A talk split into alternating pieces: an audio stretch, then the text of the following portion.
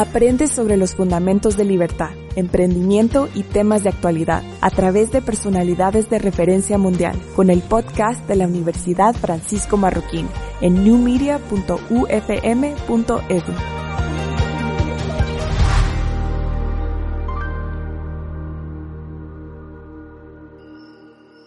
Buenas noches, amigos de la Biblioteca Lubin. Es para nosotros un gusto poder compartir con ustedes nuevamente nuestra velada literaria, Poesía bajo la luna llena. En esta ocasión nos va a acompañar Nicté Serra, quien escribió su primer poema a los nueve años. Desde ese día anda y desanda los caminos de la poesía sin tregua y sin miedo. Es lectora empedernida, poeta en construcción permanente, curiosa de las palabras y del lenguaje, Nicté Serra se declara fiel devota de las letras. Es bloguera, columnista, narradora del cuento y ensayo y colaboradora editorial. La poesía es su asidero rotundo. Su obra ha sido publicada en diversos medios y antologías a nivel nacional e internacional. En el año 2015 resultó finalista en el certamen del microrelato Inspiraciones Nocturnas 2 de Diversidad Literaria, España. Su microcuento Abandono fue publicado en la antología del mismo nombre. En el 2017, la revista Plomo publicó su controversial poema A la luz en ocasión del Día de la Madre. Es autora del poemario Ánimo Aleatorio, que consta de dos ediciones. Nicté divide su tiempo entre las letras y las finanzas profesión en la que se ha desempeñado durante más de 25 años. Esperamos que disfruten esta velada. Bienvenida, Nicté, y adelante. Biblioteca por esta invitación. Y voy a empezar por lo obvio. No es obsoleta a pesar de tal condena. Posee el misterio de la permanencia. La poesía nace y renace. No habla solo de amor o de puestas de sol. Hay poesía en el miedo al abandono o al ladrón del semáforo o en el miedo al miedo mismo. Existe en el recuerdo de un edificio que alguna vez fue hotel, demolido para sepultar secretos. Aguarda en el cementerio de un armario, un cuaderno que recuerda mejores tiempos, un vestido que se ajustó a las deudas de un cuerpo, el esqueleto vivo que no se nombra. La poesía duerme en el dolor amarillo de los zapatos que la novia nunca estrenó flota en el aire y en el wifi, en la que dejó de ser, en una agenda imposible de abarcar. Se escribe en bullicios de aeropuerto, en despedidas con besos interminables, en el filo de los desencuentros. Viaja en la desesperación de un correo electrónico, languidece en la colía de cada último cigarro. La poesía habita todos los universos. Dichosos quienes la escuchamos. Pues bueno, buenas noches. Es un gusto estar con ustedes aquí y em, respondiendo a la pregunta de la velada, ¿será la luna farol y norte cada vez que el poeta se convierte en verso? Pues la luna con su condición de ciclo y a la vez con su permanencia ciertamente es inspiración. Sobre todo es compañía a la hora de crear. Eh, yo la considero una actriz de reparto de la poesía. Siempre va, surge ahí de alguna manera. Y esta noche, no sé si la vieron, ya está muy linda, cerca del volcán de agua, acompaña a la noche de Guatemala. Eh, no extraña que haya hechizado a Neruda en el poema número 18, o a Sabina, que le levantó la falda en una canción, o a Becker, que le escribió un cuento a su rayo, tampoco a Paco Pérez, por favor, con su luna de Xelajú. Los Márceles la pintaron de azul para que la lloráramos con ellos en Blue Moon. Mi mecano le dio un hijo porque quería ser madre. Su cambiante permanencia otorga perspectiva a la fragilidad de nuestra condición mortal. Y bueno, pues también le escribo. Siendo nuestra iluminadora protagonista de la noche, hay que leer los poemas de la luna. Eh, el primero es un poema muy viejo, pero se lo dedico a la luna cuando está en cuarto menguante se llama Luna que llegas niña. Esta noche que asoma pequeña y frágil, como niña solitaria, esta noche quisiera alcanzarla, tomarla entre las manos, acariciar su rostro de perla triste, acunarla en regazos de música, explorar su mirada, en sus párpados de cráter descubrir el misterio de los siglos, descifrar sus ciclos, comprender los míos. Esta noche que soy pequeña y frágil, como niña solitaria, esta noche me pido la luna. Y bueno, este siguiente, que es en otro registro, se llama Pero la luna es la luna. En una ciudad de luces y trenes y fresas cubiertas de chocolate, la luna celebra un vuelo bajo para mojar sus pies en el mar. Ella que se cubre el ombligo con tules de nube, ella que coquetea con el color de la noche, y yo que por verla no quiero bajarme del puente. El aire que abate mi cabello y agita su vestido pone aguasal en las cornisas de mis ojos porque cada quien hace de la luna un amuleto para sus anhelos. Y hay urgencias que precisan de lunas miles, lunas variadas, lunas cómplices y sueños que merecen el conjuro blanco de una luna mágica. Y bueno, vamos a aterrizar en el momento que nos ocupa, porque la pandemia realmente vino a, cambiar la historia de la humanidad y obviamente ha sido inspiración para muchos poetas. Eh, yo no les pongo nombre a los poemas del encierro, solo números, y no les quiero contar por cuál número voy. Eh, Aristóteles dividió el área de, del estudio del ser humano en tres. La búsqueda de conocimiento, la que le llama praxis, que es la segunda, que es la búsqueda de soluciones a los problemas, y la tercera, que es la poesía, que es el origen del término poesía y es eh, el acto de crear algo a partir de los sentimientos y las emociones. Y creo que en este momento Aristóteles estaría muy contento porque estamos buscando conocimiento, buscando soluciones y los que escribimos o pintan o escriben música, creando a partir de, lo que estamos viviendo. Entonces, los poemas del encierro. Se llenaron los días de distancia, de reglamentos sin posibilidad de piel. Sobre rostros vacilentos, las máscaras tejieron nido con ánimo de permanencia. Los ojos, solo los ojos quedan desafiando al hielo. Solo los ojos tienden con brazos de llanto viaductos hacia otras miradas. Retando el hastío bajo la máscara, los ojos, para no fenecer como otros territorios del cuerpo, aprendieron también a besar. Y en húmeda emoción mi pupila, hecha ternura, te besa con labios de pestañas y dialogas con voz de lágrima y la dulzura de tus párpados me besa de vuelta. Los ojos, solo los ojos quedan como centinelas salvadores derrotando al hielo, hijo de la peste. Eh, este o es un poema o es un aforismo y estoy segura que todos se van a sentir identificados. Quizás el tamor más puntiagudo, hijo del confinamiento, sea la cercanía a nosotros mismos. El silencio tenaz se convierte en espejo, la soledad en fantasma, a imagen y semejanza. Ambos persiguen a todas las horas. En sus manos crece la hiedra del terror. Eh, y este que viene es el número tres. Este experimento de salvación trae ocultas pequeñas muertes. Son de otra naturaleza, individuales, íntimas, pérdidas invisibles para el mundo, inofensivas para el resto de la humanidad. Daño colateral de la precaución de no tocarnos, sucede alma adentro y alimenta al otro virus. Y les voy a leer un último de la pandemia porque sí, tenemos que poder, tenemos que hacer que no nos venza.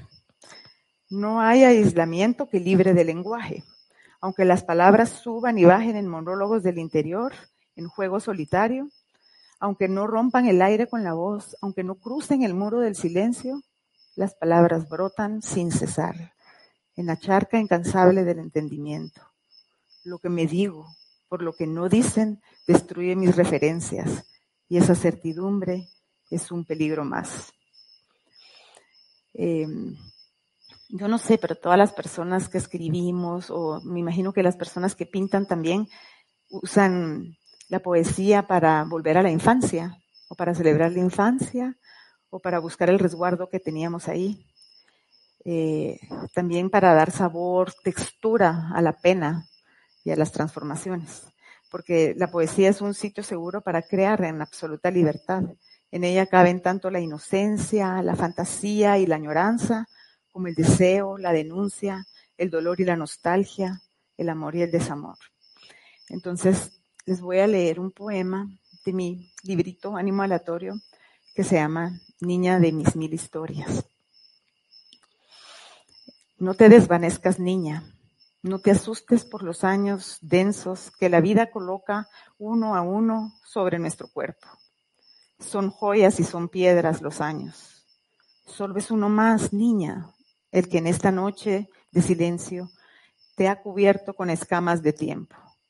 Un año más que trazó líneas nuevas sobre la piel, dentro del centro secreto, en medio de los recuerdos. Pero no desvanece los tuyos, ni borra la imagen sepia de tu cuerpo pequeño, ni debilita las flores de tu imaginación. Tampoco cubre con desencanto o con niebla, niña de sonrisa eterna, tus deseos multicolor. No te des por vencida, pequeña, tú que custodias la historia primera, niña de ímpetu y salvaje ingenio, niña de los mil planes, no te dejes apagar por el hierro de los cambios. Niña que soñabas con alas gigantes, no dejes de hacerlo. No abandones jamás tu fantasía salvadora en las garras del olvido. Niña que sobreviviste un naufragio de mar, dos naufragios en el cuerpo, tantos otros en la caverna de los silencios. Niña sobreviviente. No olvides cómo vivir a buen resguardo dentro de mi cuerpo, en el corazón craquelado de mis inagotables pensamientos. No te pierdas en el laberinto de las largas décadas. No dejes que tu infancia de mil historias deambule resignada hacia el témpano de la muerte. Niña que volabas por las noches, niñas que bailabas sobre espuma, niña que sabías encontrar magia y música en el placer de jugar. No mueras bajo el peso de la vida, no te evapores en el sinsentido inútil del desencuentro. No fallezcas en la sombra de la indiferencia. No los veas, no los sientas, sé por siempre, para siempre, la niña alegre de mis mil historias. Y bueno, a los poetas, aquí tengo a dos poetas que más adelante presentaré, que nos van a acompañar con su creación. También se les rinde homenaje en la poesía. El año pasado hubiera cumplido 100 años Bukowski, quien es uno de mis referentes favoritos. Aprendí del amigo Bukowski que en la poesía hay holgura para todo, que las palabras alojadas con sagacidad aquí y allá son un homenaje a la belleza, una perpetua provocación. Con ese ritmo suyo, loco y lúdico y precioso, en una página cuenta con franca irreverencia lo que hombre y mujer hacen en un ritual de ducha compartida después del viaje al amor. A vuelta de folio flemático, Bukowski observa cómo Ruiseñor persigue a Gato por las rutas de todo un verano hasta enredar sus alas en las fauces felinas, y te lo declama sonriendo. Llegó a la vida don Charles Bukowski el año 20 del siglo XX. Cumpliría 100, amigo Bukowski, este año del contagio. Y 100 años es nada cuando poesía como la suya, libre y voraz, recorre desenfrenada los patios de todas las artes. Em, todas las personas que escribimos tenemos esta hora especial en la que llega la inspiración. Algunos nos sucede a medianoche o cuando en la madrugada, no sé si les pasa, pero a mí me sucede mucho y en la noche sobre todo. Y tengo un poema en el libro también que se llama Las palabras por la noche. Un rocío de palabras llueve sobre sombras nocturnas, cobran vida cuando todo está oscuro. Allá afuera, ajeno, el mundo yace dormido. Mientras gobierna la luna sobre un canto de grillos, palabras y más palabras salen por mis dedos y por mis ojos, por debajo del cabello. Asoman valientes por la ventana del ombligo. Danzan su rumba de frases en el desconcierto que rodea mi cintura o en el centro eléctrico del cerebro. Son cálidas, movedizas, rebeldes, nubes de fuego en medio del hielo, a veces tristes, Hablan de grietas en el tiempo, de música, de imágenes de afectos. Cuentan historias cotidianas o fantásticas, de vez en cuando, en tímido susurro. Y en este caos desértico, las palabras por la noche son manjar para una existencia lineal que en días hondos no encuentra la puerta de salida.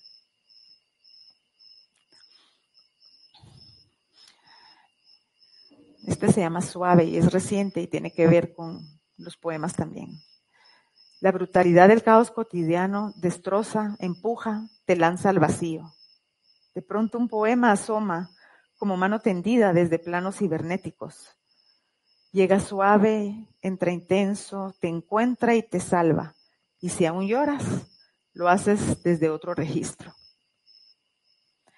Eh, la condición femenina habita el tejido colectivo de la creación literaria. Y cuando digo colectivo es no solo lo que escribimos las mujeres, sino lo que han dejado los poetas, hombres escritos, lo que siguen escribiendo.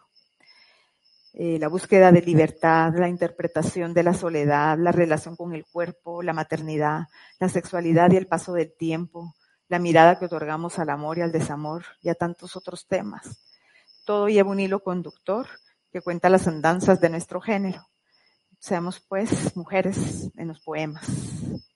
Este se llama No Olvida. Ella recuerda aquellos dedos sagaces tallando veredas sobre su espalda, eléctricos como hormigas, suaves como listón. No olvida el temblor de su piel abierta en la noche, tampoco el desasosiego de su corazón. Ella no olvida el broche vestido de beso, de beso lento, firma de un pacto sobre su hombro pergamino. Tampoco la osadía de la luna, ni la danza húmeda que tras el broche beso juntos inventaron sobre la piel de la noche. ¿Cómo olvidar? Ella recuerda, siente, padece, amanece del otro lado del tiempo y cierra los ojos y se hace humedad. Sobrevive apenas. El paso del tiempo está celebrado con las palabras, creo yo, que de una manera universal. Les voy a leer uno que se llama Una a una. Una a una, con la inevitable cadencia que el paso del tiempo otorga, con la resignación de los ciclos lentos, se apagan las estrellas que constelan el cuerpo. Son tan pocas las que aún refulgen que no, no atizan suficiente lumbre para incendiar las noches. Es tan largo el cansancio en los sitios donde ardían fogatas en perpetua invitación, las colinas del pecho, la laguna en la boca, la pira detrás del ombligo, el cáliz del vientre, apenas quedan osamentas, un puñado de titileos, la memoria de una piel que se ofrecía toda en veladas de incendio. Es tan denso el ocaso y ahora oculto el recuerdo dentro de una constelación de estrellas moribundas. Es tan hondo el silencio queda, como fósil de fases jóvenes, un altar imaginario, monumento a mil fulgores, hoy en rutas de extinción. Eh, esperar, sabiendo que la espera va a ser muy larga, provoca angustia. Y eso me lleva a leerles el siguiente poema que se llama Vigilia. Y dice así. Se cubre la noche de vigilia, se alarga.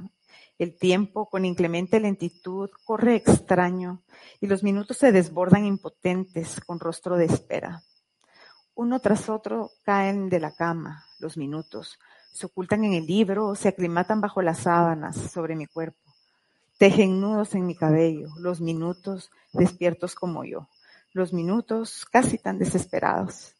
Sonidos conspiran en este largo momento, derraman prodigios de otros tiempos. La música llega desde tiempos jóvenes, sacude con frases de poema, me estremece con un saxofón casi sensual.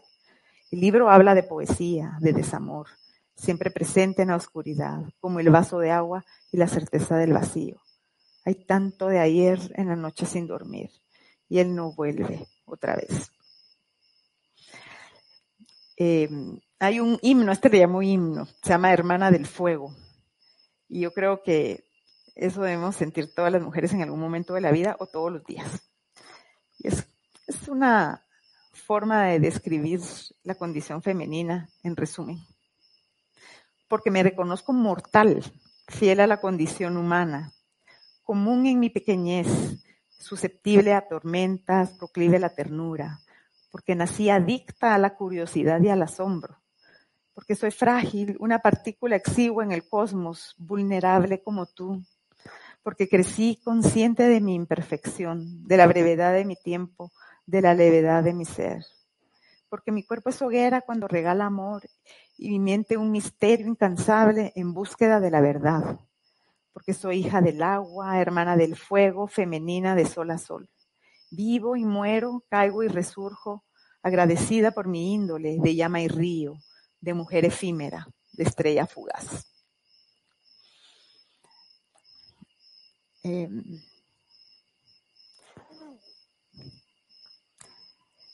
no cerres los ojos, se llama este. Y tiene que ver con la música. Ya saben lo que la música nos provoca. No escuches mariage de amor así, hermoso, naciendo libre en el vientre madero de un piano, mientras dos manos lo acarician hasta hacerlo llorar. Si la noche es oscura y gigante y cruelmente bella, gracias a la luna, no, no caigas en la trampa de mariage de amor.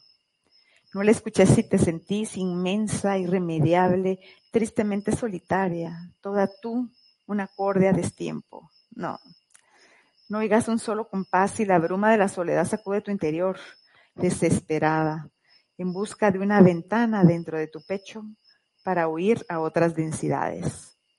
No te enredes en sus hilos de escalas ni en sus lingotes blancos y negros. Si el libro que descansa en tu regazo y bebés con la mirada húmeda te habla de ese asunto extraño al que llaman amor. Y si su belleza te arrastra, y si el trino melancólico se vuelve parte de tu cuerpo y no, no es posible evitarla, escúchala consciente de los estragos sentimentales que viajan en su pentagrama para anidar en el lado oculto de tu corazón. Si no hay remedio, escúchala.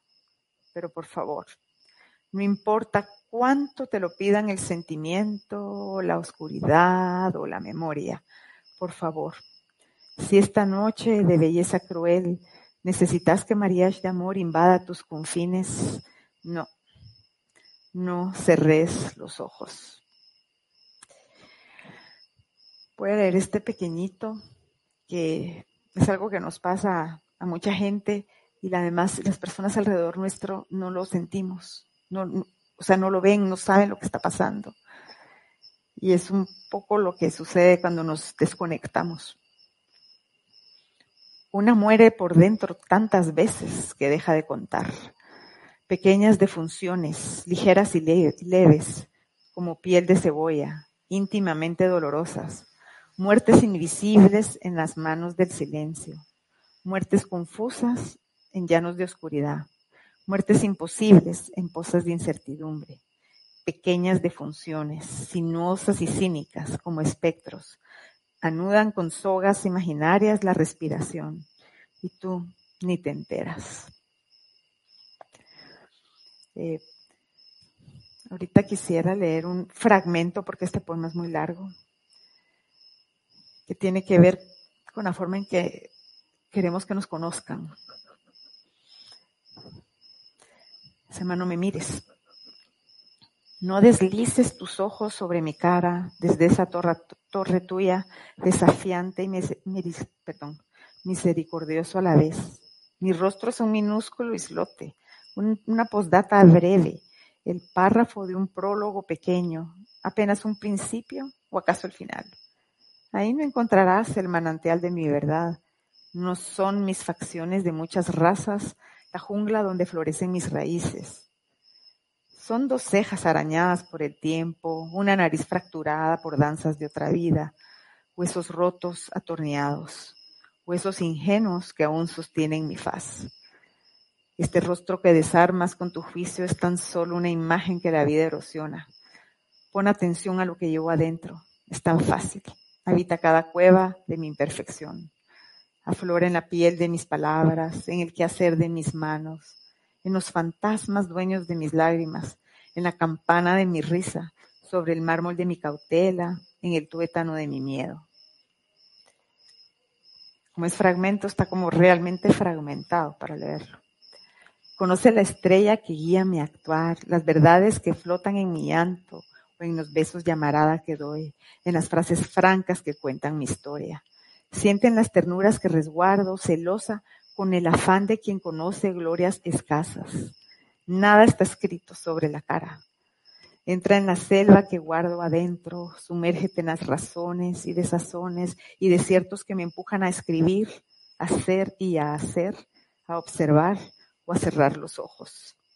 Mirar mi rostro de esa manera, colocar tus manos de otro mundo sobre mi mejilla, como si te perteneciera, jamás te mostrará la ruta que conduce al sagrario de mi cuerpo. Si recorres la simpleza de mi superficie, así, a medias, si no sientes el río de mi canción, la corriente de sus aguas movedizas, sus arenas movedizas, perderás cada segundo de tu valioso tiempo. Y antes de presentar a una siguiente poeta, quiero leerles este poema que le escribí a la inevitable condición de, la mortalidad y se llama Cuando la muerte cuando la muerte robe el último aliento y su boca bese el frío de mi frente, deseo una despedida pequeña con otro tipo de flor. Que no falten en mi alcoba de pino versos para la eterna lectura, poemas que me cuenten el amor. Sepúltenme ataviada con huipil de sol y clavel, con simple lona y en las piernas y en los pies mantos de pura nada. Abrazada a un pergamino de poemas, colóquenme sin rígida ceremonia, dentro de un ataúd chico, dibujado con flores y muchos colores. Y si puedo pedirlo, porque a los, a los muertos se les regala un último sueño con el canto atemporal de un mariachi trasnochador.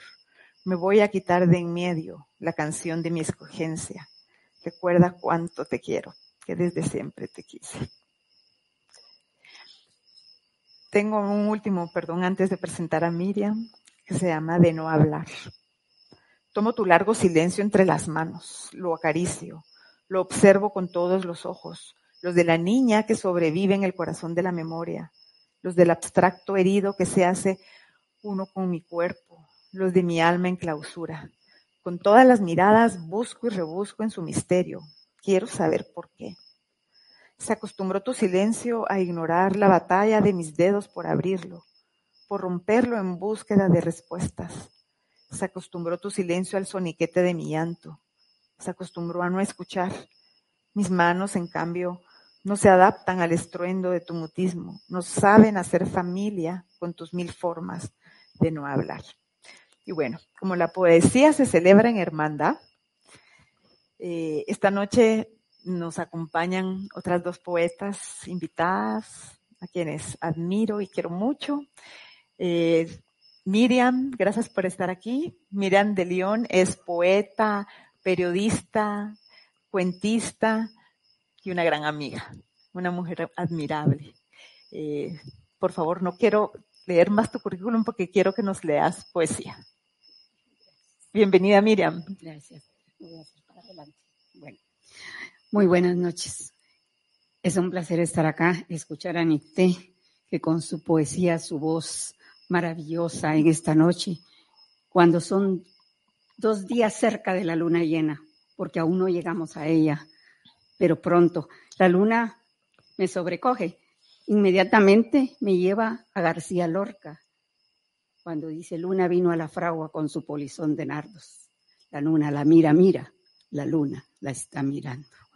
Bueno, y ahora pasaré a leer unas gotas de mi clepsidra. Clepsidra, como saben, es una un reloj de agua. Y estas son unas pequeñas gotas. Era la gota del grifo, cayendo, golpeteando, sonando sin descanso. Y mientras amanecía, esa gota ganaba la carrera y el sueño quedaba atrás. Esta es otra gota es, a veces siento que me atrapa el miedo. Miedo de arrinconar mi memoria y que los rostros se esfumen, que mis recuerdos se desanuden. Siento entonces que me asfixio, tanto así que ya olvidé de que tengo miedo. Vamos con la siguiente gota que dice, no sé si te quiero, creo que perdí la costumbre de verte, de pensarte y quizás hasta de echarte de menos. A veces te sueño y querría abrazarte como antes, antes de empezar a olvidarte. Y voy con mi última gota de clepsidra antes de pasar al otro poemario. A lo lejos escucho. Es ella, Daniela, la que acaricia el teclado. Suena como una cajita de música, aquella que repite y repite sonidos, siempre en busca de cadencias, de arpegios, de escalas sincopadas y armonías de colores, y cada vez los dedos suben y suben, casi como si treparan por una escalerita que corona el cielo, mientras las nubes se mueven al compás de sus dedos. Y ahora voy a pasar a Trasumante. Son poemitas chiquitos, así es que no los voy a ahorrir. Vamos a hablar respecto a la poesía. Poesía. Poesía es el ruido de la calle, el árbol que te cobija y el pájaro que vuela. Es el deseo contenido y la caminata perfecta. Son los sueños que olvido. Poesía es el atardecer y los besos que te aguardan. Poesía es la canción inconclusa y el polvo del camino. Es ese café compartido. Es la garganta que duele y la palabra que se te atraganta poesía. Poesía es la no poesía. En realidad, no sé qué es poesía.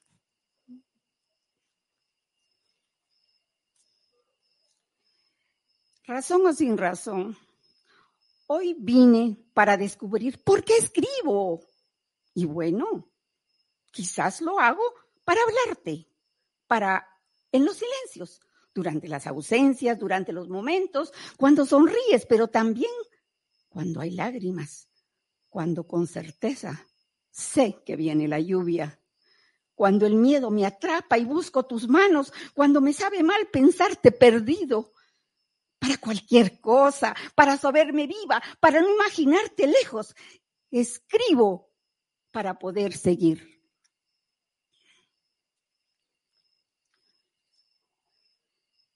No sé qué me pasa, este se llama desconsuelo, pero la noche me agarró triste.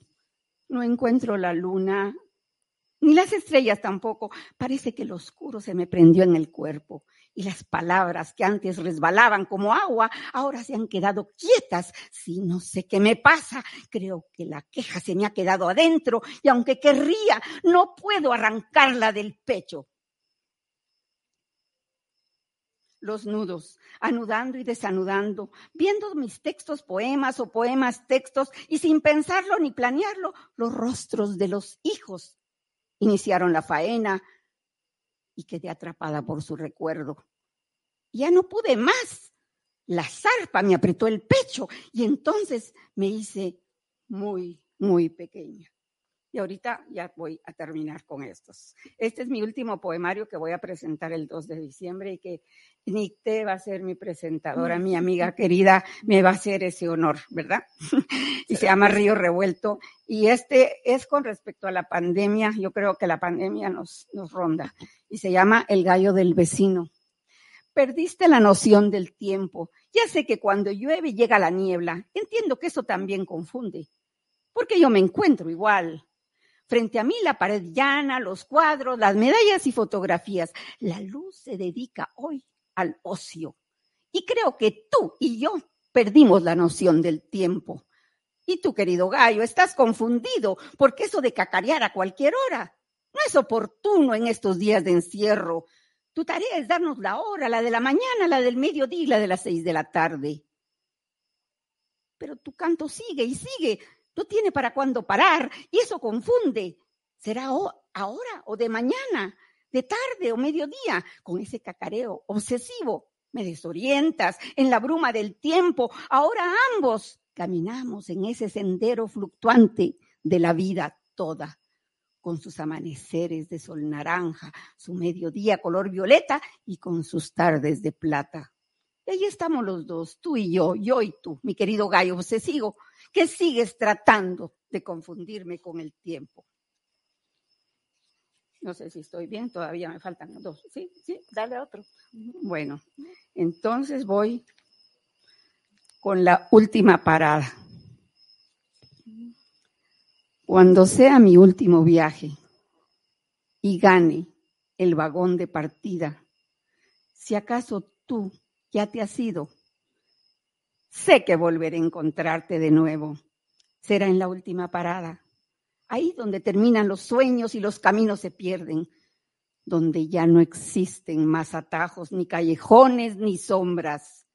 Quizás será allí, en ese escenario, donde la vida pareciera extinguirse, o quizás sea donde comienza la muerte. Sé que ahí he de encontrarte, en aquel lugar, ni más lejos ni más cerca, en donde pueda alcanzar tu abrazo y ver de nuevo tu sonrisa, y con certeza sé que allí estarás esperándome.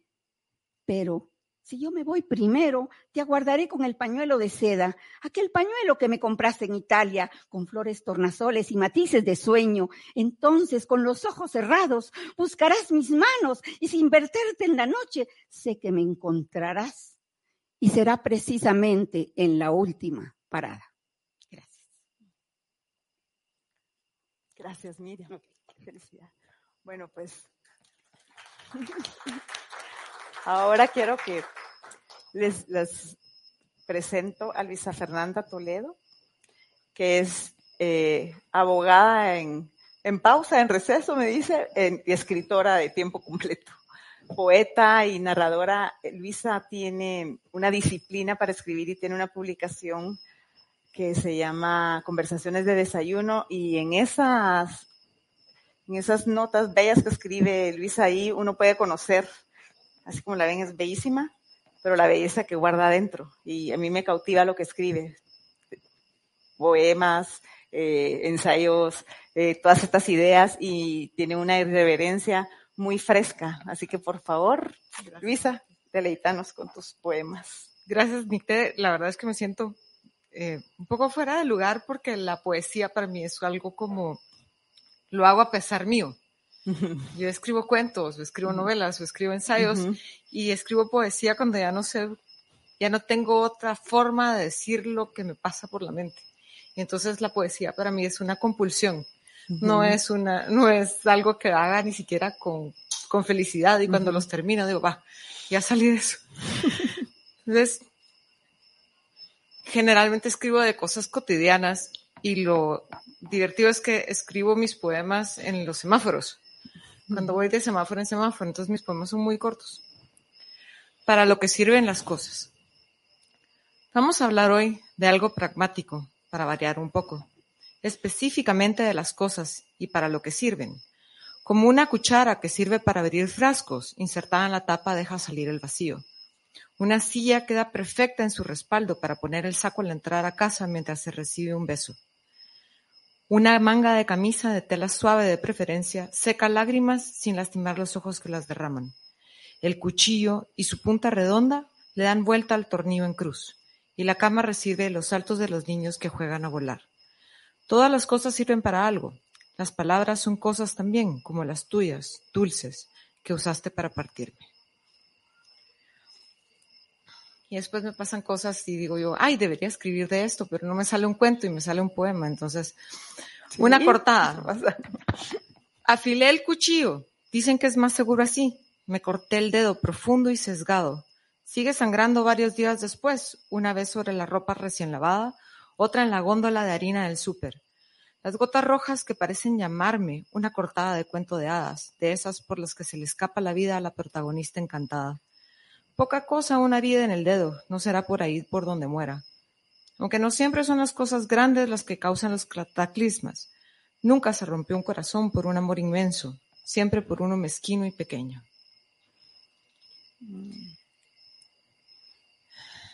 La poesía tiene la virtud de ser un cuadro en el que uno puede poner los sentimientos sin tener que explicarlos. La orilla del mundo. El mundo termina a la orilla de un muro. La palabra arena separa el agua de ti. Se detiene el color de la noche en tus ojos, lanzas al aire que respiras al mar. Haces una ola que se despenica, extiendes la mano para tocar la espuma, te topas contra la pared de palabras que se alza entre mi océano y tu piel. La orilla del mundo está en tus dedos. Y después uno escucha una canción de un tipo que se llama Leonard Cohen, que se, y que la canción se llama You Want It Darker. Y te imaginas que esa es la canción que van a poner cuando entres al infierno. Y dice, una noche de jazz. Entré al infierno en una noche de jazz. El diablo debe haber estado de buenas. Sonaba una canción para apagar la luz, prenderle fuego a los barcos con todos los marineros adentro, besarse a la luz de la hoguera y olvidar los gritos del fondo. El diablo sabe muy bien cómo se siente amar sin futuro, por eso inclina la inspiración al desencanto. También conoce, estoy segura, el flotar en un mar de noche, así como siento cuando me sumerjo en tus ojos y tú te sumerges en mí. Rico infierno, al menos esta noche. O, pues la pandemia me ha hecho más inclinada a la domesticidad que antes. Aprendí a planchar. Me siento, muy, me siento muy feliz de eso. O haciendo la comida y dice, la belleza. Todo lo que ceda la belleza se lo aprendí hoy a un plátano maduro, pasado de viejo, de mal color y peor aspecto, sin posibilidad de salir en una portada, atrás sus días fotogénicos. Arrugado, si tuviera ojos, los rodearían surcos. No le quedaba nada de firme, más cercano al ataúd de la basura, que del árbol de su nacimiento. Totalmente inapetecible por fuera, pero un tesoro de dulzura por dentro, perfecto para comerse entre risas de almuerzo. Bello, inmensamente bello. Es un poco también el confrontarse con que uno deja atrás la juventud. O estoy clasificando la ropa y los pares. Llevo tres semanas encontrando los pares de las calcetas. Me sorprende quedarme sin una suelta. Siempre empiezo esperando lo peor. Esa nostalgia trágica de un par separado, la historia del compañero perdido en un espacio cerrado, parece el crimen perfecto. Los misterios del universo, los hoyos negros y los agujeros de gusanos se esconden en el trayecto entre el pie y la secadora. O es la magia, el caos en el que todo existe en potencia, He logrado parar el desorden, al menos entre las calcetas. La vida no se me está escurriendo por ahí. Pero no solo de cosas banales vive el hombre. La puerta de salida. Cuando mi alma termine de escurrirse, es un líquido frío que se condensa en mis huesos y salga a derramarse a otra parte, haz un cuenco con tus manos Deja que me fluya entre tus dedos antes de desaparecer por completo, que si de esta vida se sale por una puerta, mejor que seas tú quien la abra para mí.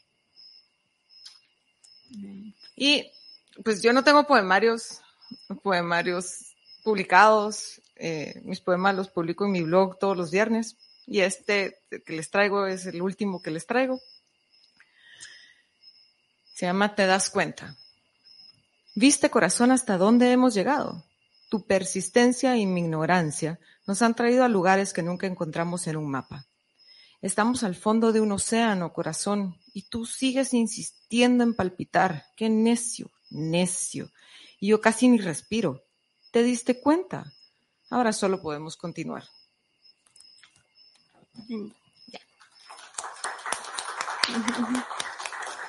Gracias, Luisa. Gracias a ambas, a Miriam y a Luisa las tres escribimos sobre la muerte, nuestra despedida de la, de la, vida. Yo creo que todos los poetas escriben de eso. Em, escribir sobre el, la experiencia del amor es algo que, que realmente lo hace a uno viajar en el tiempo o observar lo que realmente mueve al mundo. Este poema que les voy a leer ahorita se llama Tibieza. Él desliza los dedos por su espalda, absorto en la belleza, recorre su paraíso nuevo con cadencia de caracol. Ella cierra los ojos, abandonada la sensación, suelta temores en la ventisca de un suspiro. Él besa cada tramo de la ruta con deseo contenido. Ella se deja dibujar con la piel a fuego medio. Afuera la noche aguarda, hermosa, como si supiera que en la tibieza de aquella habitación algo inmenso está por suceder. Eh, en el poemario, este es un poema que le dedico realmente a todas las personas que escriben. Aquí hay muchas, no solo, no solo, no solo poesía, sino cuento o ensayo, o los que buscamos la, verdad de la vida a través de las palabras. Se llama Somos Tinta. Somos un poema que no termina de escribirse, somos canción, somos silencio. Somos agua de aquella fuente de piedra que vio sed y batallas y antorchas. Somos el llanto que dejaron los muertos, hijos de fantasmas. Somos historia y somos pasado. Somos la incertidumbre que el tiempo conoce y calla. Somos futuro, somos destino. Somos el fuego de los tiempos antiguos y de las horas de hoy y de los siglos que aguardan. Somos tinta sangre que escribe incesante la caótica leyenda de esta humanidad que se empeña en no ceder. Eh, en el mismo libro yo escribo mucho a, a, mi padre, que murió. Pero hay uno, tengo muchos inéditos y este que les voy a leer es para otro. Tengo listo otro poemario que ando viendo terminarlo de armar, tal vez el otro año, para ya publicarlo finalmente. Es en otro registro totalmente. Pero este es para mí importante. Se llama Tus manos. Tus manos, Padre, a veces pierden en los laberintos de la mente. Las oculta el pensamiento bajo registros intrascendentes. Olvida el pensamiento que cada palmo de tu imagen es en mis recuerdos amuleto fundamental de supervivencia. De pronto vuelven a estar tus manos, Padre, en el centro dulce de la memoria, vitales, morenas, un cigarro entre los dedos de la mano izquierda, como antorcha. La derecha la mueves mientras hablas, Padre, como si de ella, llena de vida, también brotaran palabras. Y hay un eh, poema que le escribí a la música, pero algunos de ustedes recordarán a Cat Stevens. Eh, tuve una época que me encantaba escuchar a Cat Stevens y entonces eh, dice así. Entra Cat Stevens por la puerta musical que se abre de par en par esta tarde de paso lento. Nadie más escucha, nadie más habita hoy la casa. Flota Cat con su Wild World en el aire sonoro que rodea mi cuerpo, su corazón rompiéndose porque Baby You're Leaving, cambiando con su duelo el color del aire. Llega Cat mostrando tristeza, porque Baby I'm Grieving, y sin darse cuenta, abre con voz de quiebres ventanas inmensas mostrando pasado. Canta Cat tan cercano a mis oídos sobre lo mucho lo que mucho duele, porque it's hard to get by just upon a smile. Habla como si gimiera de aquello que ya no encuentra. Llora Cat Stevens y pienso con el pecho salvaje como su mundo, porque oh baby baby, it's a wild world, que no, después de todo, no supe salir con vida del siglo XX. Allá quedaron en pausa los días grandes de su música, lo mejor de mi juventud. Estamos.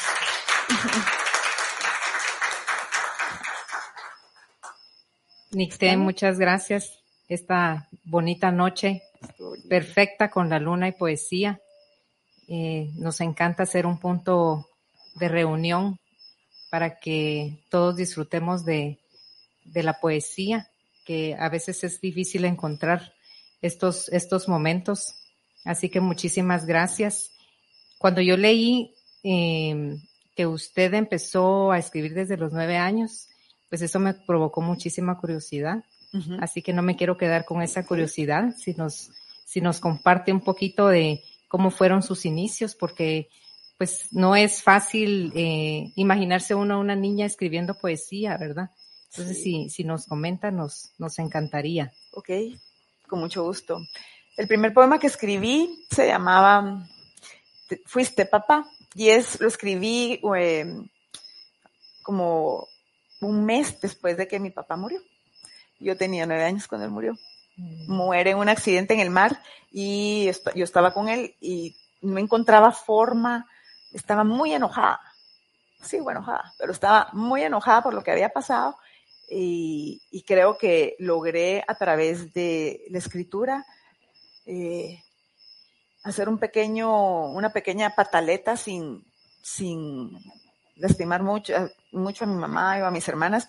Y lo, recuerdo muy bien el poema porque eh, ya leía mucho como rondas infantiles y a mí me encantaba como la musicalidad de las palabras y de alguna manera logré eh, crear un poema que mi abuelo, el papá mi papá se asombró, lo pasó él a máquina, yo lo escribí a mano y habla de, de su vida y de cómo de verdad, aunque se haya ido, permanece, permanecía y eso fue hace, imagínense, si digo hace cuántos años, voy a revelar mis cincuenta y tantos.